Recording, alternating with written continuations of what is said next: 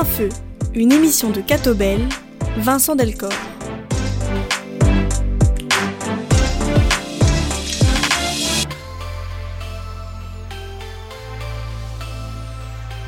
Mesdames, Messieurs, bonjour et bonne année. C'est le début de l'année 2024 et on a le plaisir de se retrouver pour un nouveau numéro de plein feu chaque semaine. Vous le savez, on rencontre longuement une personnalité du monde culturel, économique, politique, social, religieux. Aujourd'hui, nous avons le plaisir d'accueillir Françoise Tulkens. Bonjour. Bonjour. Vous êtes docteur en droit, licencié en criminologie. Vous avez à la fois un parcours académique, vous avez été assistante, chargée de recherche FNRS, professeur à l'UC Louvain. Vous êtes, vous avez été membre de nombreuses euh, revues scientifiques, docteur honoris causa de plusieurs universités.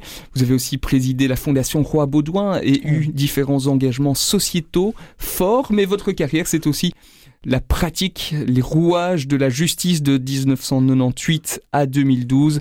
Vous avez été juge à la Cour européenne des droits de l'homme. On va évidemment revenir sur votre parcours dans cette émission, mais aussi sur l'année écoulée 2023. C'est du passé, mais on peut encore en reparler. Et puis l'année à venir, peut-être, la place du droit dans nos sociétés, la situation des droits de l'homme. Aujourd'hui, Françoise Tulkens, merci d'être notre invité. Peut-être commencer donc par votre parcours. Vous êtes né en, en 1942 à, Bruxelles. Est-ce que vous pourriez euh, nous parler un petit peu de peut-être de votre enfance, de votre jeunesse, euh, euh, en quoi est-ce qu'elles ont été marquantes et, peut-être déjà orientées des, engagements qui allaient être les vôtres? Oui, c'est pas facile de se rappeler sa jeunesse à la juger, mais oui, j'ai une enfance et d'avoir une jeunesse à la fois agréable et en même temps difficile parce que on est une famille de six, c'était des familles nombreuses de l'époque. Hein. Et mon père est mort quand j'avais cinq ans, donc j'ai pas du tout connu. On a vécu tous avec euh, notre mère qui a eu quand même pas mal de courage, élevé ses, ses six enfants très très bien d'ailleurs, euh, comme comme on pouvait le faire à l'époque. Donc euh, voilà, alors j'ai fait un parcours scolaire qui était ce qu'il était, assez médiocre pour tout dire. C'est pas que je n'aimais pas l'école, mais enfin bon voilà, c'était c'était pas tout à fait mon affaire. Mais dans une très bonne école avec des professeurs que j'admire encore maintenant. C'était au Sacré-Cœur, voilà, j'ai fait toutes mes études au Sacré-Cœur et là j'ai quand même admiré ces femmes qui, quand j'y pense maintenant, ça me, ça me touche toujours, qui consacraient quand même leur vie à éduquer les, enfants de bourgeois, hein, soyons bien clairs. Et il y avait des, de ces professeurs religieuses notamment qui étaient impressionnantes, impressionnantes d'engagement, de, de, de, courage. Donc voilà, j'ai un très bon souvenir, même si j'étais pas du tout une élève brillante, pas du tout, du tout, du tout euh, jusqu'à un moment donné, je dis bon maintenant allez, je prends les choses sérieusement et, et j'y vais, j'étudie. Et alors voilà, les choses se sont mieux passées. Donc euh, oui, une enfance, j'étais la cinquième de six, donc euh, à l'époque évidemment on grandissait un peu tout seul, hein, forcément, et ça que je trouve que c'est pas mal. Mmh. Alors je préférais que mes frères et sœurs aînés euh, essuient les plâtres et moi je faisais exactement ce que je voulais dans mon coin. Donc ça m'a ça m'a convenu d'avoir cette place là qui vous donne au fond la paix de faire un peu ce que vous voulez comme vous aimez quoi. Mm -hmm. Alors quand j'étais enfant, ben je voulais être chef d'orchestre, ce que je n'ai donc pas été. Et encore maintenant, je me dis mon Dieu si j'avais été chef d'orchestre parce qu'à l'époque, figurez-vous qu'on n'admettait pas les filles au conservatoire. Alors ça c'est petite une petite souffrance ou une petite épreuve comme ça liée à la discrimination des femmes, c'est peut-être pour ça que je suis quand même très attentive aux droits des femmes maintenant. Oui. Et puis voilà, ça c'est la, ça c'est l'enfance, la jeunesse. J'aimais bien les sports, j'aimais bien le tennis, j'aimais bien la natation, j'aimais bien la musique. Voilà, la musique, ça c'était un peu euh, la chose qui m'a le plus, le plus touchée. Et vous êtes musicienne malgré tout? Oui, alors j'ai fait du piano, mais enfin pas longtemps, pas longtemps. Oui, quand même pendant pas mal d'années quand j'étais toute jeune, mais puis c'est le départ à l'université. Et alors on, le piano, on ne transporte pas ça dans son code, un piano. Hein. Donc euh, voilà, les choses se sont un peu restées là. Mais alors j'ai quand même poursuivi pendant longtemps à la chorale protestante. Je suis pas du tout protestante, mais pas du tout, mais cette chorale protestante chantait des choses absolument magnifiques. Et donc voilà, j'ai continué l'intérêt pour la musique à travers cette chorale où on a chanté tout, tout, toutes les passions de Bach, les, les requiem. Enfin, j'ai trouvé ça passionnant. Ce, ce travail collectif d'être dans un chœur, je trouve ça vraiment, vraiment très mmh, bien. Mmh. Puis voilà, ça c'est l'enfant. Et puis je vais à l'université parce que là, j'admire ma mère. Elle voulait absolument que tous les enfants fassent l'université, filles comme garçons, ce qui à l'époque était quand même plutôt rare.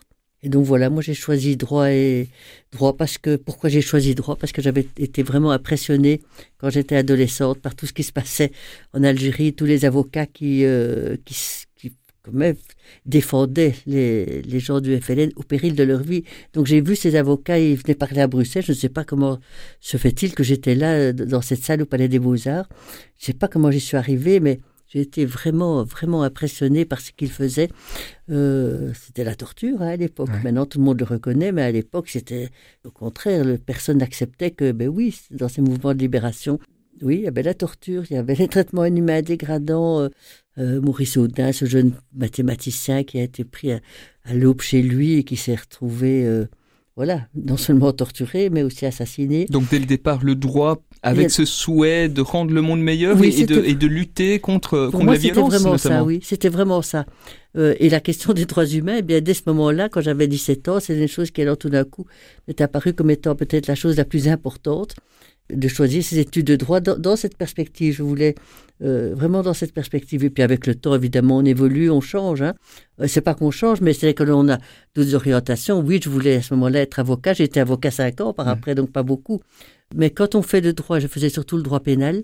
Et quand on fait le droit pénal, on fait la criminologie en même temps. Ça, c'est la force de ce qui se fait en Belgique euh, par rapport à ces études. On peut pas penser le droit pénal sans la criminologie. Il suffit pas de, dire pourquoi on est délinquant, mais comment on le devient. Donc c'est vraiment, il faut avoir la double approche. J'ai beaucoup apprécié ces études, j'aimais vraiment bien. Maintenant, la criminologie, il y a des auditoires pleins d'étudiants. À l'époque, on était trois. Mmh mmh Donc c'était mmh vraiment assez passionnant de découvrir euh, tout ce monde dans un tout petit groupe. Et, le droit aussi, le droit m'a vraiment, m'a vraiment passionné, m'a vraiment passionné, ça c'est vrai. Vous direz que vous étiez, que vous êtes encore une, idéaliste? Ben, Je ne sais pas si c'est d'idéaliste, je le droit c'est un outil. Mhm. Le droit c'est un outil, c'est pas une fin en soi. Voilà, c'est pas une fin en soi. Donc je n'ai pas du tout une vision comme ça un peu fétichiste du droit. Non, le droit c'est un outil pour effectivement euh, pour rendre la vie meilleure si possible, pour rendre la vie meilleure, pour éviter toute forme de discrimination, pour assurer l'égalité entre les personnes pour renforcer le lien social, c'est que c'est ça au fond le droit. Le droit, c'est nous permettre de vivre ensemble. C'est nous permettre de vivre ensemble avec un ensemble de règles, mais auxquelles il faut, dont on, auxquelles il faut, il faut réfléchir. Ces règles n'ont pas de sens en elles-mêmes, ils ont des sens que si ça permet de réaliser quelque chose. Donc voilà, moi j'avais cette conception euh, du droit, et c'est vrai que le, droit de la défense, que c'est là que j'avais ça comme idée au départ. J'ai simplement été avocat cinq ans, et après ça je me suis orienté plutôt vers l'université parce que la recherche m'intéressait et que dans le domaine pénal, à ce moment-là, si on ne faisait pas un travail de fond sur le sens de la peine, sur le sens de la délinquance, sur le sens des institutions, de la justice, on n'avançait plus. Donc c'est mhm. ça, je préférais alors m'orienter plutôt vers vers un travail plus scientifique dans ce domaine-là que j'ai eu la chance de pouvoir faire avec le FNRS. C'est ça. Alors souvent le FNRS, c'est les, les, étudiants les plus brillants qui sont sélectionnés. Vous disiez tout à l'heure vous étiez une élève plutôt médiocre. Par contre, vous êtes devenue une, étudiante brillante. Enfin brillant, brillant, je sais pas quoi. Oui, oui. À, l'époque, à l'école, j'étais plutôt, oui, j'étais, oui, j'étais médiocre, disons-le franchement. C'est juste vers la fin des secondaires, hmm. ou alors tout d'un coup, je me suis un peu prise en main. Je me dis maintenant, puisque la musique, ça sera pas mon affaire allons-y, on travaille. Et alors les choses se sont remises en place. Pour ça que je me dis dans ce genre de choses, il faut, faut jamais euh, tout d'un coup de me dire là c'est pas possible, on peut pas faire ça, on est incapable. Mais non, à cet âge-là, on peut tout faire d'une certaine manière. On peut tout faire. Donc toutes ces procédures de sélection, c'est pour ça que moi je suis extrêmement euh, méfiante à l'égard de tout ça. On m'avait dit, ah ben non, écoute, tu, tu réussis pas bien en, secondaire, alors là, il faut filer en technique, par exemple. Ben, je n'ai rien contre les techniques, si on, a, on désire faire ça, évidemment. Mais à l'époque, c'était un peu, là, si on te faisait... Donc c'est, j'ai horreur de toutes ces sélections qui, d'une certaine manière, vous stigmatisent et puis vous envoient dans des voies parfois sans issue. Donc je trouve qu'il faut laisser aux jeunes la possibilité d'aller où ils veulent aller. Mmh, mmh. Ça, c'est voilà, ça c'est un peu le, souvenir de, cette période. Je sais pas pourquoi. Oui, j'étais comme ça, quoi, c'est tout. Et donc la, recherche, le monde de l'université, c'est un monde euh, ben, qui vous est cher, hein, qui vous, vous, le sera euh, très très longtemps, qui vous l'est encore. Vous, vous conservez des, vous continuez à rendre des services d'ailleurs auprès de l'université. L'université, justement, comment est-ce que vous décririez ce lieu hein? Parfois, on idéalise un petit peu ce lieu, le, temple du savoir, et puis en même temps, c'est un lieu euh, où il y a aussi des, confrontations, des querelles d'ego, etc. Mais c'est un lieu qui vous a nourri bien entendu. Oui, j'aime bien l'université. J'aime vraiment, et j'étais contente, très heureuse de, de, Alors bien sûr, il y a des conflits, il y a des difficultés. Enfin, tout ça, on connaît dans tous les milieux, ça c'est évident. Mais le, le cœur de l'université, c'est quand même de d'approfondir le savoir, d'approfondir les connaissances, de pouvoir s'engager. Et l'époque où j'étais, il y avait quand même toute une série de, thèmes ou de questions qui demandaient l'engagement. La question de la peine de mort, par exemple, la question de l'avortement, la question de l'euthanasie, toutes questions qui sont à la fois très centrales dans le domaine pénal et en même temps qui posent des questions morales, éthiques, politiques extrêmement importantes. Et l'université, moi j'ai eu la période où j'ai pu y aller, où j'ai pu y vivre, y travailler, et un peu y vivre, parce qu'on y vit un peu à l'université. C'est une période où on avait une liberté de penser que je ne sais pas si c'était comme si encore maintenant. Ça, je ne peux pas le dire. Mais il y avait une liberté de penser, mais une liberté responsable, évidemment. Mmh. Ça, c'est certain. Une liberté responsable. Et je donc, c'est pour ça que je trouve que c'est vraiment un lieu qu'il faut préserver, mais au maximum. Permettre aux gens, permettre aux jeunes chercheurs, aux jeunes professeurs d'avancer dans cette recherche, de produire des connaissances par rapport à au travail ou, la discipline qui, dans lequel ils s'engagent. Il faut les soutenir, il faut absolument les soutenir, surtout les jeunes professeurs, qui ont quand même la vie dure hein, maintenant, qui ont la vie dure. Beaucoup de pression, c'est ça, hein, il, faut, il faut publier. pression pour publier, pour, pour des tâches administratives qui parfois les, les, les empêchent d'avancer bien parfois des, des, conflits au sein des, des, facultés ou des instituts qui sont des choses qui pour moi sont insupportables. Mhm. Mhm. insupportables. Alors un autre fil, euh, le droit évidemment, mais, mais aussi être juge. Hein, euh, vous allez devenir juge en, en 1998 à la Cour européenne des droits de l'homme. Est-ce que vous pouvez un peu nous expliquer comment est-ce qu'il se fait que, que la Belgique soudain pense à vous pour siéger là-bas? La Belgique n'a certainement pas pensé à moi, c'est moi qui y ai pensé c'est vrai que tout le monde demandait, ben on t'a demandé de... Mais personne ne m'a rien demandé du tout. Il y avait une annonce dans le moniteur auquel j'ai répondu, point. D'accord. Euh, donc, euh, c'est un peu la vieille période où on s'était... Intérieurement, oui, effectivement, alors le gouvernement... Euh, mais, ça, c'est terminé. Ça, c'est terminé. et en 98, enfin en 97, parce que c'est pareil au moniteur, ben, personne ne m'a rien demandé. Ça. Je crois, s'il faut attendre qu'on vous demande, alors on attend tout le temps, quoi. Non, puis comme j'étais... Parce que quand on fait le droit pénal et la criminaux, que c'est le voilà que c'était le travail qui était le mien à l'université. C'est impossible de faire ça sans avoir un engagement euh, sur le terrain.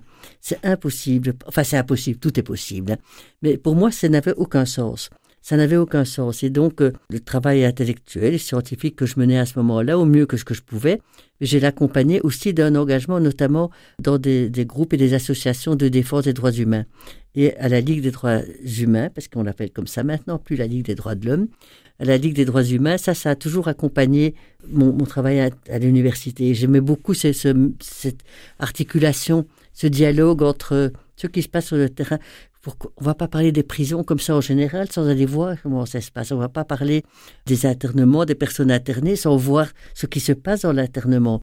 À tout moment, il fallait pour moi avoir cette, cette, cette vision, on parle de la police et des, violences policières, eh bien oui, discutons ces questions, mais aussi en ayant une vue concrète. Et mhm. donc ça, j'ai toujours, toujours, et ça m'a énormément, euh, pas aidé, parce que c'est pas une question d'aider, mais j'étais, pour moi, ça avait du sens, voilà. Ça avait vraiment du sens. Et qu'est-ce qui vous attirait alors particulièrement dans cette fonction de, de, juge à la Cour européenne des droits de l'homme? Mais alors, euh, forcément, quand on, est à la Ligue des droits humains, ben, ces questions des droits humains, ben, on, en parle, on en parle tout le temps, on en discute tout le temps. J'étais présidente de la Ligue pendant, pendant quelques années, avec des gens autour de moi magnifiques, qui sont vraiment, et qui sont encore aujourd'hui, sont, sont des gens dans le domaine des droits humains, mais qui sont vraiment des, j'ai envie de dire, des lumières. Je pense à Olivier de Scuter, par exemple. C'était l'époque où il était, il travaillait à la Ligue quand j'étais présidente. Euh, Patrick Charlier, qui dirige Jounia, par exemple. Je dis des noms parce que voilà, c'est des gens avec lesquels il y a vraiment eu un moment intense de, de mmh. discussion, de réflexion sur les droits civils et politiques, sur les droits économiques et sociaux, sur la pauvreté, sur, sur les discriminations, sur le droit des femmes. Toutes questions dont on doit discuter avec d'autres. Alors évidemment, voilà, quand j'ai postulé à la Cour, c'est je me dis, ben allons, faisons-le, mhm. faisons-le, mais je l'ai fait de manière tout à fait sereine puisque j'étais engagé à, à, l'UC Louvain. Donc j'avais un, j'avais un job pour tout dire jusqu'à la fin de ma vie, jusqu'à la fin de ma vie, jusqu'à la pension, n'exagérons pas quoi. Mhm. Et donc euh, voilà, c'était pas du tout. Euh, je me dis, ben, faisons-le, faisons-le, on verra. voilà, on verra. Et avec le recul, vous avez le sentiment que c'est un lieu effectivement où vous avez pu faire avancer la cause des droits humains? Mais j'espère, j'espère, j'espère, j'espère beaucoup. Alors évidemment, l'arrivée à la cour, c'était un, fameux changement parce que c'est non seulement un changement de métier, hein, forcément. Alors là, évidemment, on n'a plus, n'a plus une position de militant quand on est juge, donc il faut choisir. Et ça, une fois que j'avais choisi de, de, le faire, donc j'ai évidemment réfléchi, pas réfléchi autrement, mais j'ai adopté d'autres positions. J'ai plus une, activité militante. Il faut savoir, il faut savoir euh, distinguer. Là, au contraire, une fois qu'on est juge, ben, on doit écouter chaque partie, on doit entendre les arguments des uns et des autres, on doit prendre distance par rapport à son histoire à soi. Mais de voir au niveau européen toutes les questions des violations des droits fondamentaux dans ces 47 pays, maintenant 46, puisque la Russie a quitté euh, le Conseil de l'Europe et donc la Cour, J'avoue que ça, on ne sort pas indemne de tout ça, de voir tout ce qui se passe, que ce soit en Moldova, en Ukraine, avant même la guerre. Maintenant, avec la guerre, les choses sont encore bien, bien euh, empirées, ça c'est évident, quoi. Mais dans d'autres pays qui sont considérés comme euh, plus ou moins respectueux des droits fondamentaux, même en Angleterre, en Espagne, en France, en Belgique, euh, ça c'est et c'est quoi C'est plutôt décourageant alors de voir que, ces droits sont, ne sont pas respectés, y compris en Belgique? C'est pas une question de découragement. En matière de droits humains, il faut pas être, mhm. il faut pas question. De, pour moi la question du découragement, c'est pas ça, c'est pas comme ça que ça se pose. Voilà. Euh, si on est découragé, bah alors on, s'arrête tout simplement. Les droits humains sont des droits de vigilance, ils vont toujours être là.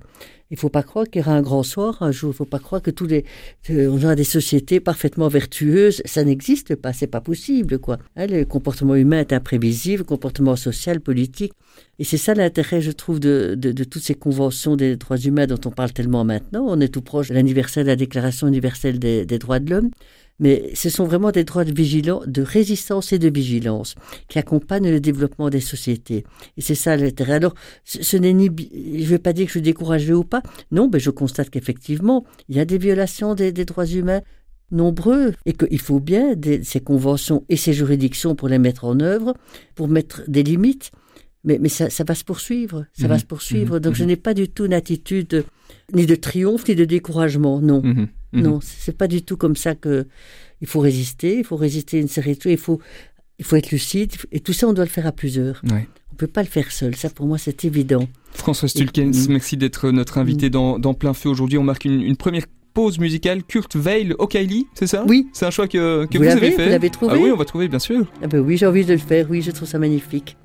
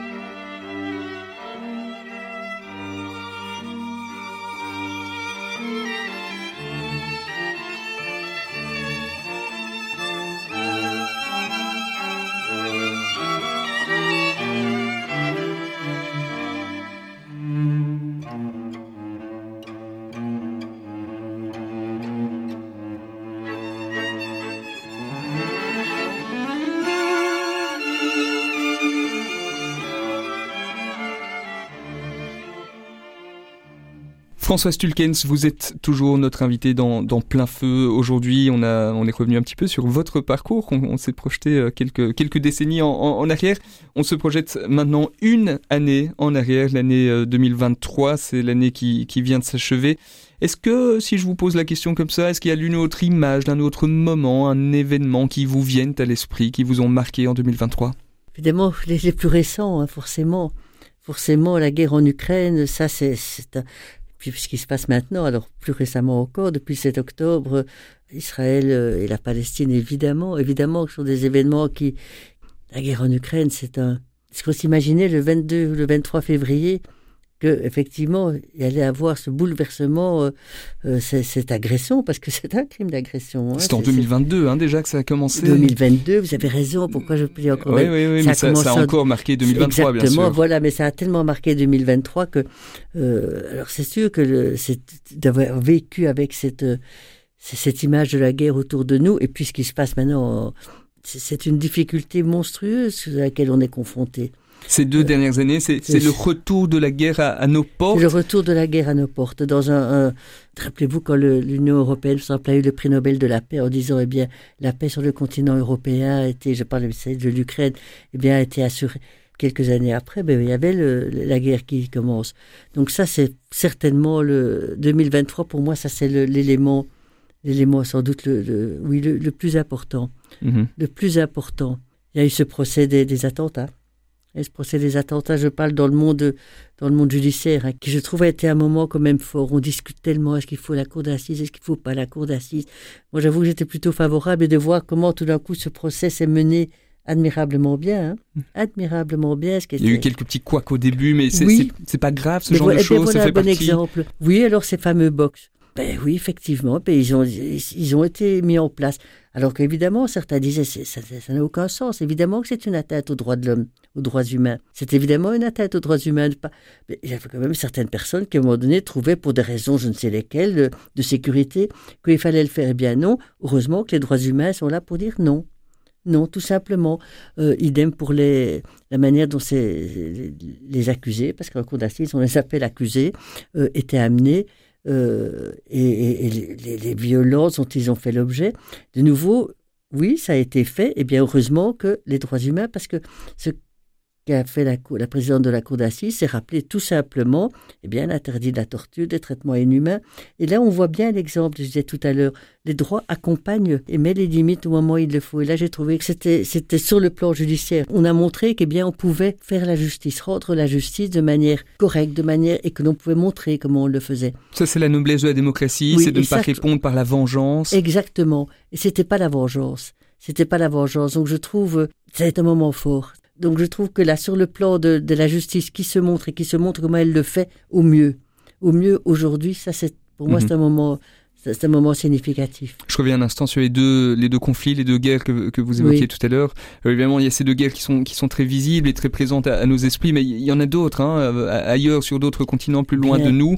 Mais cette proximité, ce, ce, retour de la guerre à, nos portes, euh, c'est un petit peu l'échec du droit international. C'est cette idée que, que finalement, on entre peut-être dans une phase aussi qui sera, qui sera plus dangereuse, qui sera davantage marquée par la guerre? Ça, je pense certainement, quoi. Oui, ça c'est certain. Que, alors que la Charte des Nations Unies en 1945, c'est même le premier article de la Charte des Nations Unies, c'est introduire la paix sur le continent. 1945, au sortir évidemment de, la Seconde Guerre et de, des atrocités qui ont été commises. Alors voilà, aujourd'hui on est en 2023, comme vous dites, ça a commencé en 2022, mais ça sera encore la guerre en 2024 hein, en Ukraine, sans doute, certainement, quoi. Oui, c'est un changement. C'est une, enfin, c'est un, voilà, tout d'un coup, il y a une espèce de, ligne rouge qui a été franchie, par rapport à, laquelle, eh bien, il faudra voir comment réagir, de quelle manière. Et c'est ce qui m'a frappé, mais ça, alors, c'est justement en 2023, c'est que toutes les juridictions internationales se sont préoccupées de la question de la guerre en Ukraine.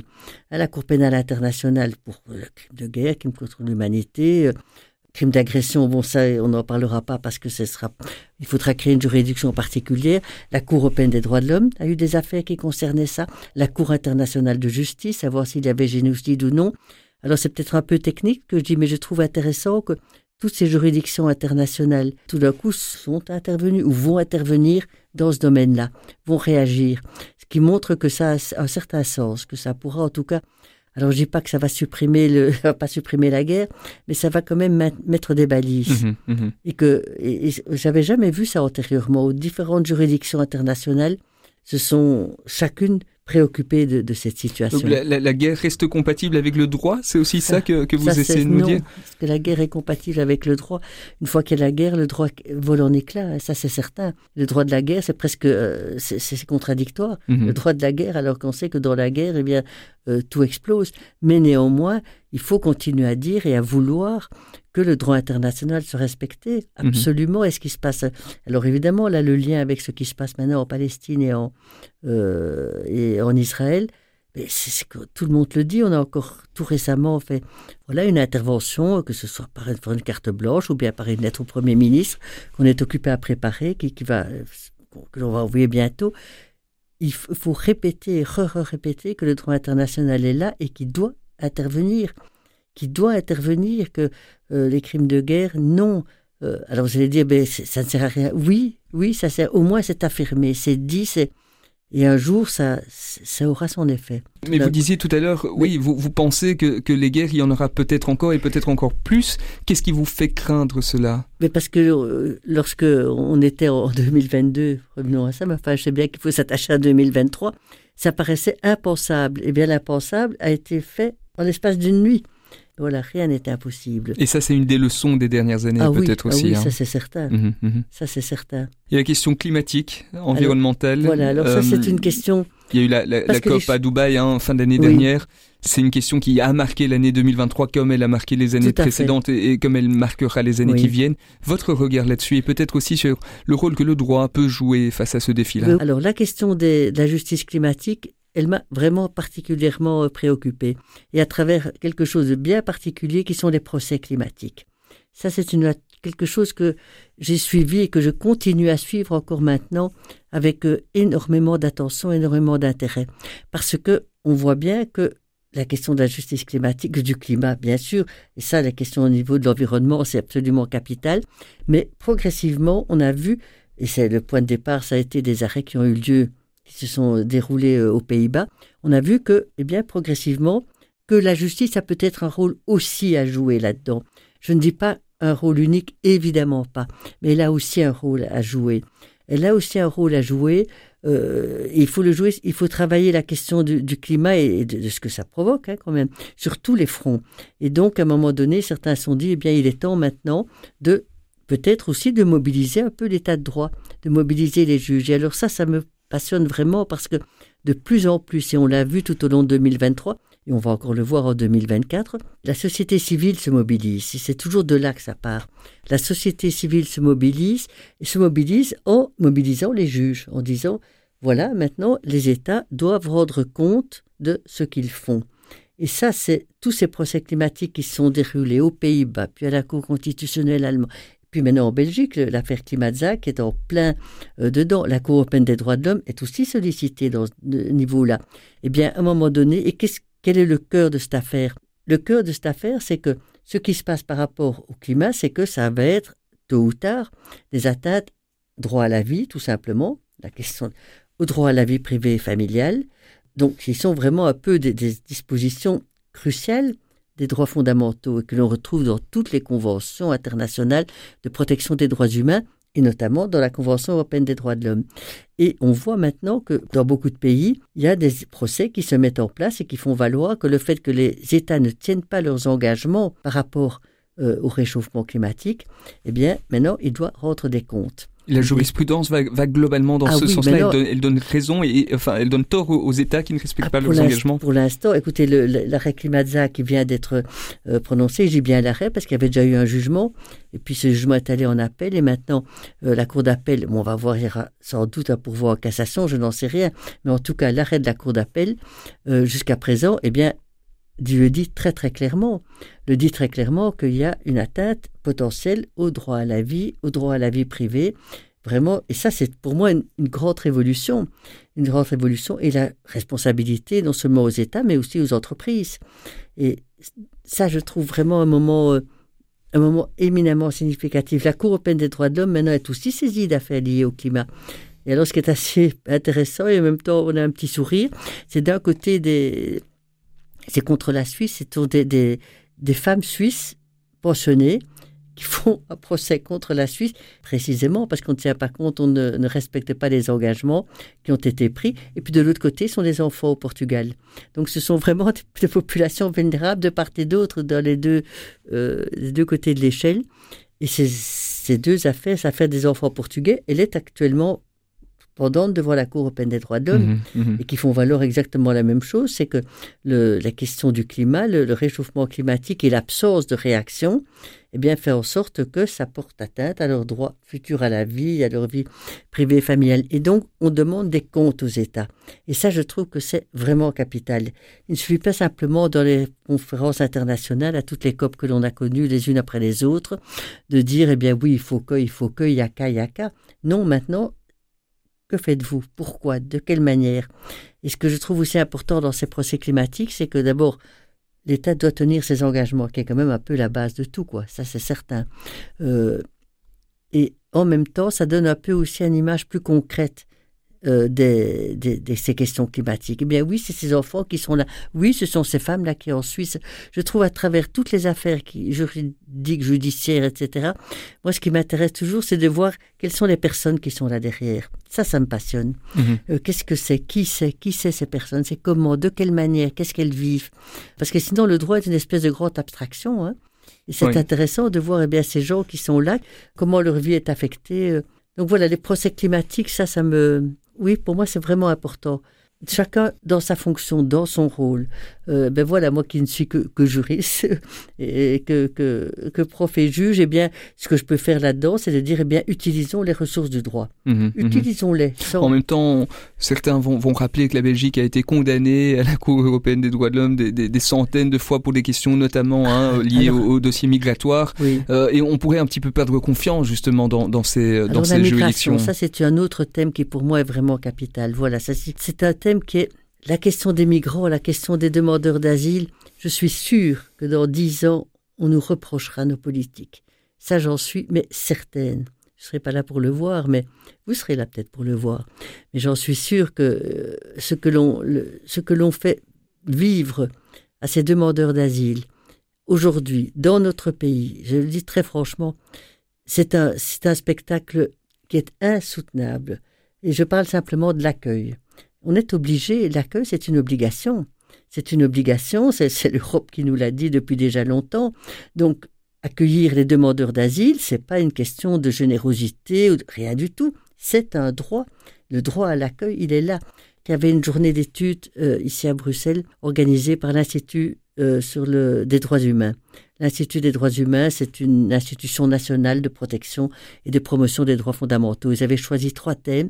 Et un des thèmes, c'était bien sûr les demandeurs d'asile et la question de l'accueil des demandeurs d'asile. Donc je n'ai encore que ça, je ne parle même pas de manière générale du sort que l'on fait quand même à la migration.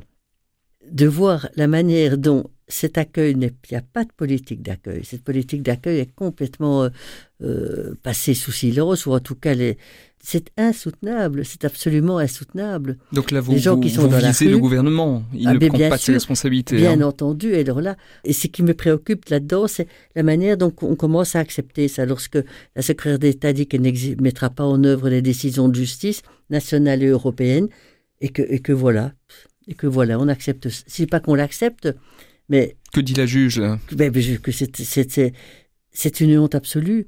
C'est une atteinte grave à l'état de droit, un état qui est fondé sur le respect du droit et le respect du juge. Si on n'accepte plus de mettre en œuvre les décisions de justice, ben, c'est la violence. C'est la violence, c'est tout.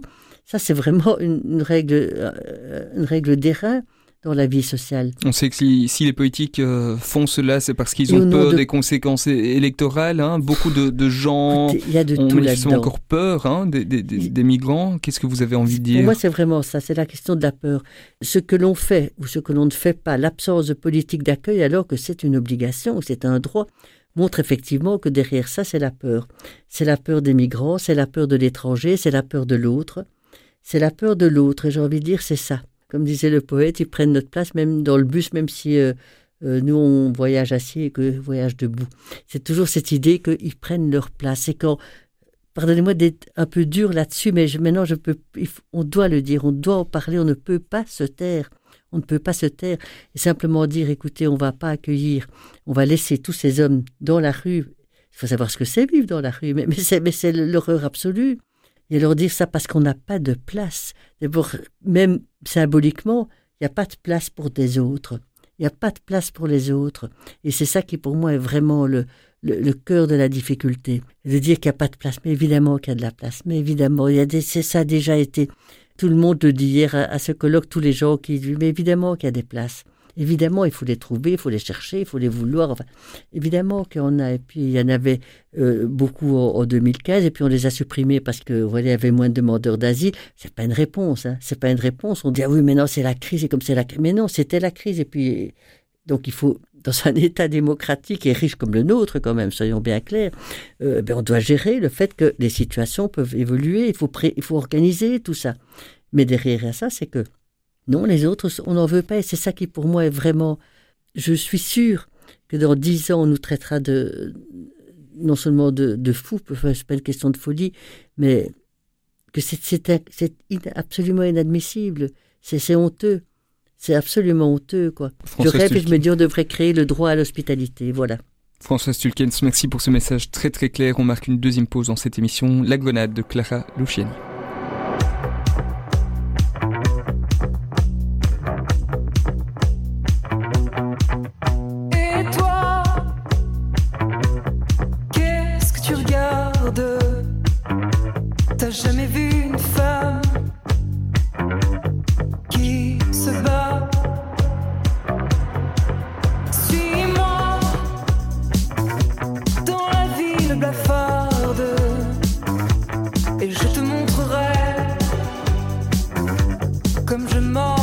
bois.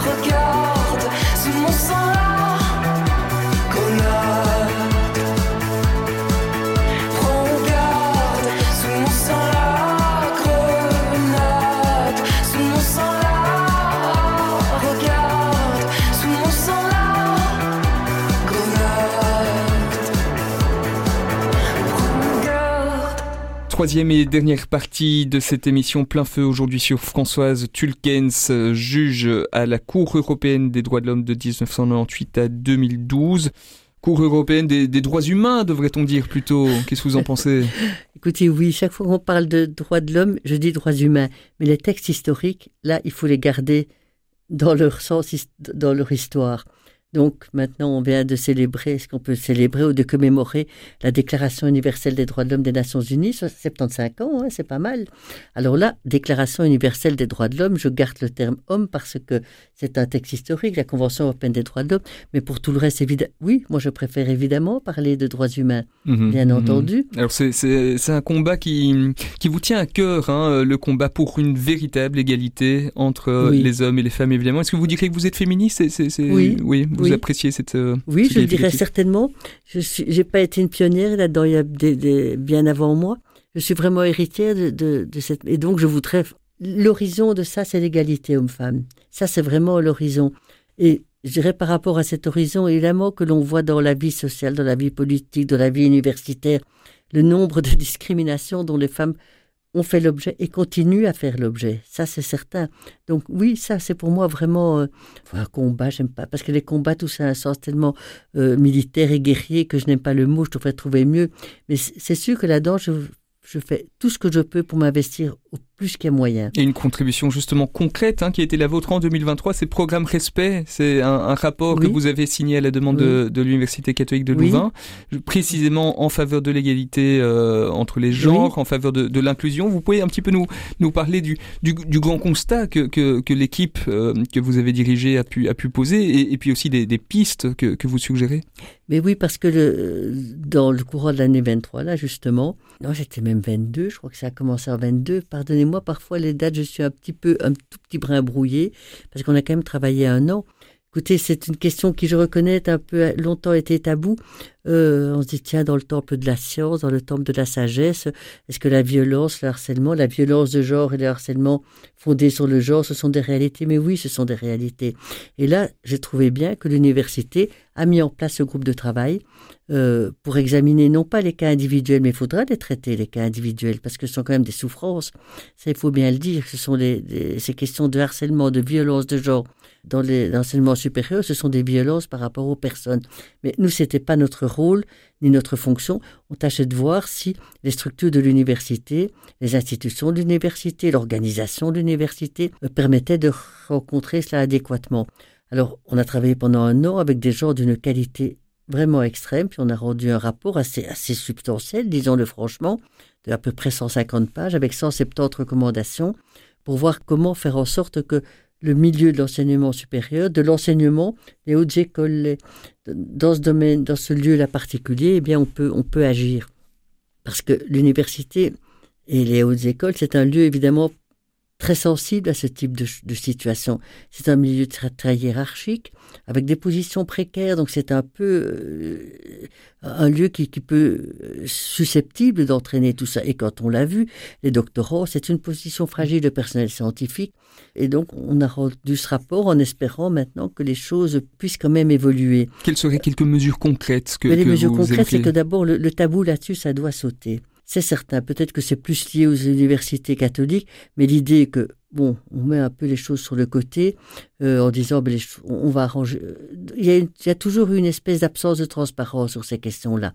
Maintenant, ça c'est certain que il faut, euh, on doit en parler, c'est une réalité. Donc, il faut que dans les institutions universitaires, il y ait une véritable politique d'égalité et de réponse à cette situation-là. Il ne s'agit pas de, il faut, il faut y répondre, que ce soit par des mesures de prévention d'abord. Les mesures de prévention sont capitales. Je répète ce que tout le monde a un peu dit. Il faut à la fois prévenir ce genre de situation de toutes les manières, de toutes les manières notamment par des politiques d'égalité plus fortes, notamment avec des... de prendre ces questions au sérieux au niveau des autorités académiques. Tiens, vous l'avez dit tout à l'heure, il va y avoir un nouveau recteur à ciel et des campagnes électorales qui vont se faire.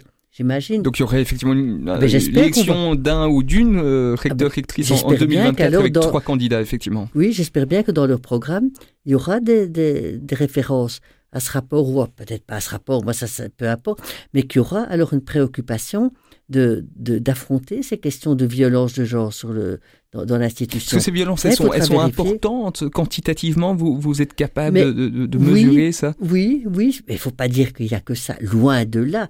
Donc ça, je, il faut prendre la juste mesure de ça.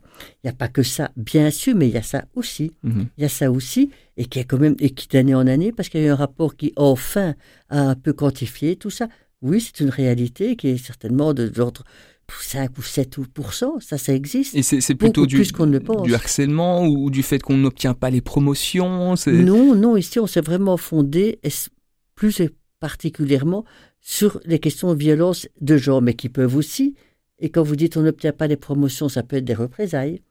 Lorsque effectivement on parle, on évoque des questions euh, de, de violence de genre dans, dans, un institut, dans une faculté, pour des ça peut entraîner des représailles. Ça peut entraîner des représailles. C'est pas si facile d'aller parler à son président d'institut, à son doyen, d'un de ses collègues, euh, qui pose problème par rapport à ça. Mmh mmh euh, alors évidemment, les représailles peuvent exister. Donc prévenir de toutes les manières, avoir de la formation, faut former les gens là-dessus, parce qu'il y a tout un, changement culturel hein, qui se qui se profile là derrière. Donc la prévention, c'est des formations solides, solides, solides, prévention environnementale, sous, toutes ses formes. Et puis alors, une fois que des personnes sont, sont des, victimes potentielles ou des victimes, ou elles prétendent être victimes parce qu'il faut respecter les droits de chacun, qu'est-ce qu'on fait? Où est-ce qu'on va? Où va-t-on porter plainte? Est-ce qu'on porte plainte? Où est-ce qu'il y a un lieu d'écoute? Comment? De quelle manière? Dans, le, la, dans la confidentialité. Donc ça, c'est tout le champ de la protection qui doit être assuré. Puis, à un moment donné, il faut des poursuites. Comment le disciplinaire va se mettre en place? Donc voilà, c'est tout un travail qui doit se faire, prévention, protection, poursuite si nécessaire. Et pour le moment, l'UC Louvain en particulier, mais sans doute les autres universités, vous direz qu'elles sont encore au, tout début sur ces questions-là Peut-être pas au tout début, mais en tout cas, il y a encore beaucoup de travail à faire, mmh, ça c'est mmh. certain. Il y a encore beaucoup de travail à faire. Auparavant, et ça on l'a vu dans beaucoup de situations, mais lorsqu'il y a des, situations problématiques qui apparaissent, notamment de violence de genre, mais très souvent, c'est euh, les victimes hein, que l'on dit, mais qui, deviennent culpabilisés. Et que les auteurs, ben, oui, c'est vraiment un changement culturel qui doit, un changement d'attitude par rapport à ça. Le prendre, le prendre au sérieux, donner sa juste place, réagir. Chez Catobel, on suit évidemment de près aussi l'actualité de, l'Église, euh, qui a été marquée en, 2023 par la, diffusion de cette série documentaire Code oui, en Flandre d'abord et puis en, Belgique francophone. C'est ces témoignages de victimes d'abus sexuels. Euh, Mais c'est un drame quand même. Au sein de l'Église. Quel, regard vous, vous portez là-dessus? Vous avez parlé de découragement, mais pour moi de désespoir. Parce que ce qui se passe au niveau de l'Église, euh, à la fois les, les, violences sexuelles, et puis en même temps maintenant ce qu'on apprend tout récemment par rapport euh, aux, femmes qui dans le temps devaient accoucher dans le secret, que les, et, dont on notait les enfants pour permettre de les adopter parce que c'était des enfants qui étaient nés en le mariage. Mais ce sont des choses comme ça qui sont pour moi des drames humains. C'est pour moi c'est incompréhensible. Enfin c'est pas que c'est incompréhensible, mais c'est l'horreur absolue. Voilà, je vais le dire très franchement. Et tout ça au nom de Dieu. In the name of God. Mhm. C'est quand même. C'est, je ne peux pas je peux pas l'accepter. Ça, c'est peut-être pour moi le, la pire des choses qui puissent, euh, qui puissent se passer. C'est la pire des choses qui puissent passer. Et alors, toute le, la chape de plomb qui est passée au-dessus de tout ça.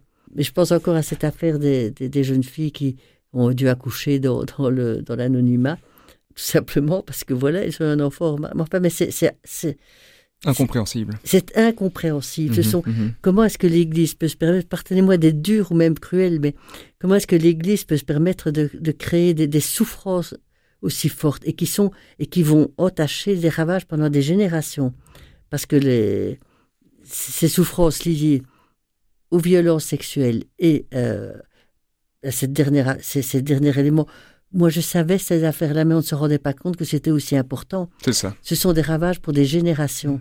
Alors, c'est tellement contradictoire par rapport à tout. Certains ont C'est inexcusable, voilà. Pardonnez-moi de le dire, c'est inexcusable. Certains dénoncent l'idée qu'il y aurait un peu une forme d'État dans l'État, que l'Église avait ses propres règles, indépendamment des règles de la société. Mais oui, mais c'est toujours comme ça que ça a fonctionné.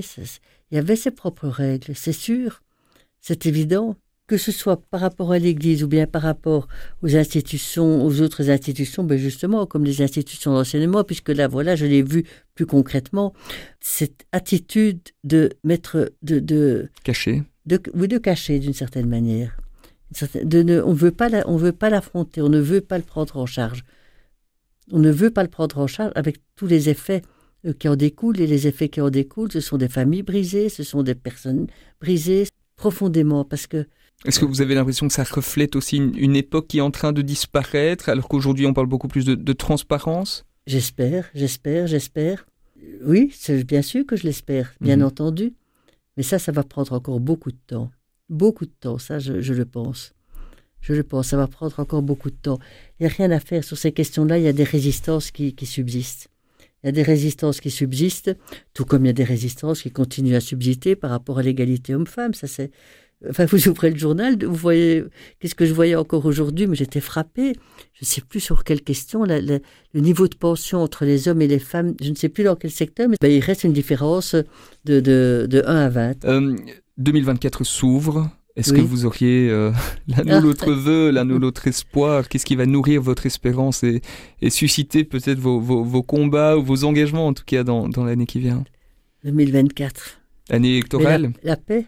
Mhm. La paix, il n'y a rien à faire. La question de la paix, les discriminations, l'antisémitisme, le, quel qu'il soit, tout ce qui tourne autour des, discriminations, des, ces différences euh, qui ne sont pas fondées sur des motifs objectifs, euh, ces différences entre les personnes, c'est ça, c'est pour moi vraiment le, le cœur de. C'est comme si la nature humaine devait absolument à tout moment établir des, des, catégories, établir des catégories, des différences, alors que voilà, tous les êtres humains naissent libres et égaux. Hein, je répète ce que l'article 1 de la Déclaration universelle des droits de l'homme. Tous les êtres humains libres, naissent libres et égaux en dignité et en droit. Point. Eh bien, assurons ça partout, dans tous les lieux où on est pas simplement au niveau euh, général. Eleanor Roosevelt, qui a joué un rôle important dans la Déclaration universelle des droits de l'homme, disait, au fond, euh, d'où viennent les droits humains? Où sont les droits humains? Elle dit, eh bien, c'est dans des lieux tellement petits qu'on ne les voit pas sur la carte. C'est d'abord chez soi, à la maison, à l'école, au travail. Eh bien, c'est là qu'il faut travailler. C'est là qu'il faut, c'est de là que ça doit venir. Il faut créer euh, une culture des droits, de respect des droits humains dans tous ces lieux, dans tous ces lieux où chacun fonctionne. Et si on ne le fait pas là, eh bien on ne le fera pas ailleurs non plus. Et ça, je trouve, ça c'est pour moi un peu le, point crucial. Il faut introduire chaque. C'est pour ça qu'on est tous, en, on est tous en cause d'une certaine manière. Mais qu'on a tous aussi une responsabilité. Et on est tous responsables. Mhm, on est mhm. tous responsables de tout pour tous. Je crois que c'est Dostoevsky qui disait ça. Mhm, Et ça, vraiment créer une culture des droits de l'homme qui puisse agir comme ferment à tous les niveaux de pouvoir, à tous les niveaux de société commencer par là où on est. C'est pour ça que je reviens sur la question des femmes. Le, sexisme ordinaire, moi, je ne l'accepte plus. Point. Point. Non. Ça ne me fait plus rire, comme dit on l'entend à la radio. C'est ça. Ça ne fait rire personne. 2024, ce sera aussi une année électorale. C'est précisément en cultivant bah, ce respect des ah droits humains sur le terrain que ça peut avoir un impact dans, dans les urnes. Comment, comment lutter contre les extrémismes bien dit les programmes électoraux de tous les partis. Et ça, je serai attentive par rapport aux questions des femmes, ça c'est certain, et par rapport aux questions de harcèlement, de violence de genre. Euh, dans le lycée Louvain, qui est ici à côté quand même, je serai, il faut voir dans le programme des, des, candidats, recteurs, est-ce que c'est pris en compte, comment, de quelle manière? Oui, il faut être vigilant. Ça, ça mhm. sera le, rôle de la vigilance dans, dans, tous ces programmes électoraux qu'on va nous abreuver dans les mois qui viennent, ça c'est certain. François Stulkens, dernière question, la foi, Dieu, c'est Dieu, c'est qui pour vous aujourd'hui? Je dois avouer que je suis vraiment profondément agnostique, voilà. Ça, je, je vous le dis très franchement. Ne parlons pas de l'Église. Voilà, là j'ai quand même une difficulté assez forte et je ne le cache pas que tout ce qui se passe par rapport euh, j'ai suivi, je continue à suivre les travaux des commissions sur la violence et sur le, la situation de, l'Église. Oui, c'est important qu'on en parle. Voilà, je, reste vraiment profondément agnostique, mhm. profondément. François Stulkens, merci d'avoir été notre invité pour relire 2023, préfacer 2024. Chers auditeurs, merci à vous d'avoir été fidèles. Vous pouvez évidemment retrouver cet entretien, comme toujours, en podcast sur catobel.be. Il sera aussi à découvrir dans le journal dimanche. À très bientôt.